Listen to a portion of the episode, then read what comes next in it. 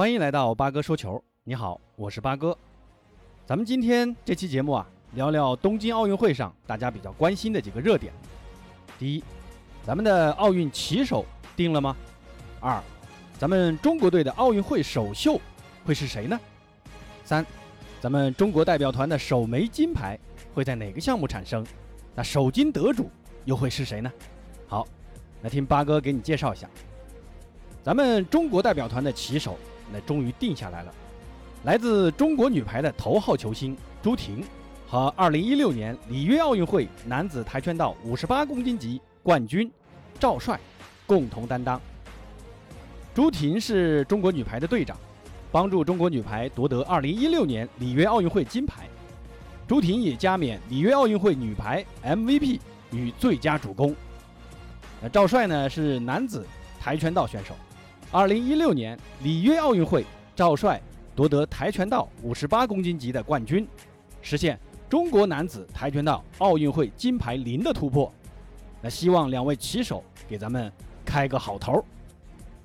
大家知道啊，奥运会的开幕式呢是在七月二十三号举行的，但奥运会的正式比赛其实在二十一号就开始比了。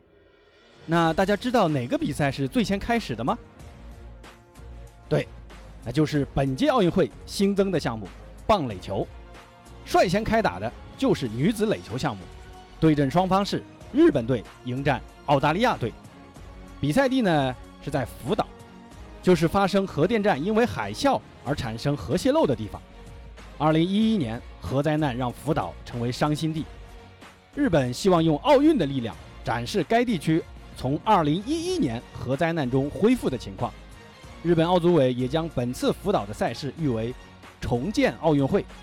那咱们中国队最先开赛的比赛是咱们的铿锵玫瑰中国女足对阵苦主巴西队。那巴西队是南美冠军，实力呢比咱们要强大不少啊。而且主帅贾秀全放弃了之前表现抢眼的唐佳丽和马军，队内的球员参加过国际比赛的球员啊，也仅仅只有五名。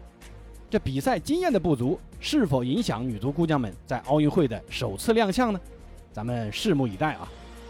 这次啊，咱们女足姑娘的分组是分到了 F 组，同组对手有南美冠军巴西队、一七年的欧洲冠军、一九年世界亚军荷兰队，还有咱们的非洲朋友赞比亚。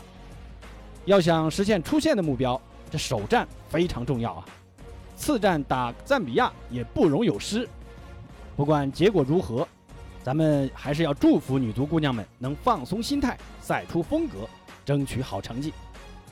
好，那咱们再聊聊咱们中国队的首枚金牌会在哪个项目诞生？谁又是咱们首金的得主呢？咱们先来看看往届奥运会的首金都诞生在哪些项目。一九八四年男子自选手枪射击，徐海峰；一九八八年跳水女子十米台，许艳梅。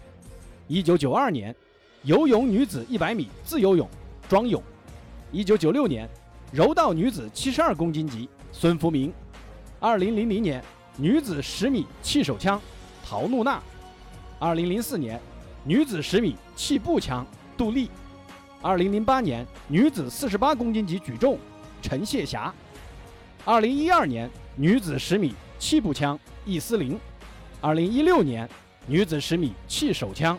张梦雪，通过上面的介绍，大家肯定也发现了，首金很多都是在射击比赛中产生。大家知道啊，射击比赛一般是奥运会里较早决出金牌的项目，咱们这次的首金也大概率会出现在射击比赛中。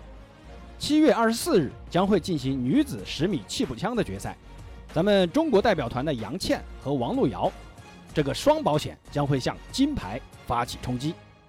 王璐瑶此前最高的成就啊，是在五年前创造的。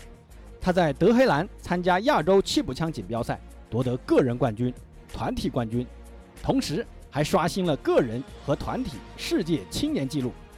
两年之后，王璐瑶拿下全运会浙江射击的首枚金牌。她和张巧颖、邱叶涵以总成绩一千两百五十五点八环的成绩，获得射击女子十米气步枪团体冠军。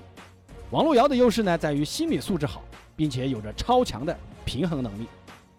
而杨倩是零零后啊，她比王璐瑶还小两岁。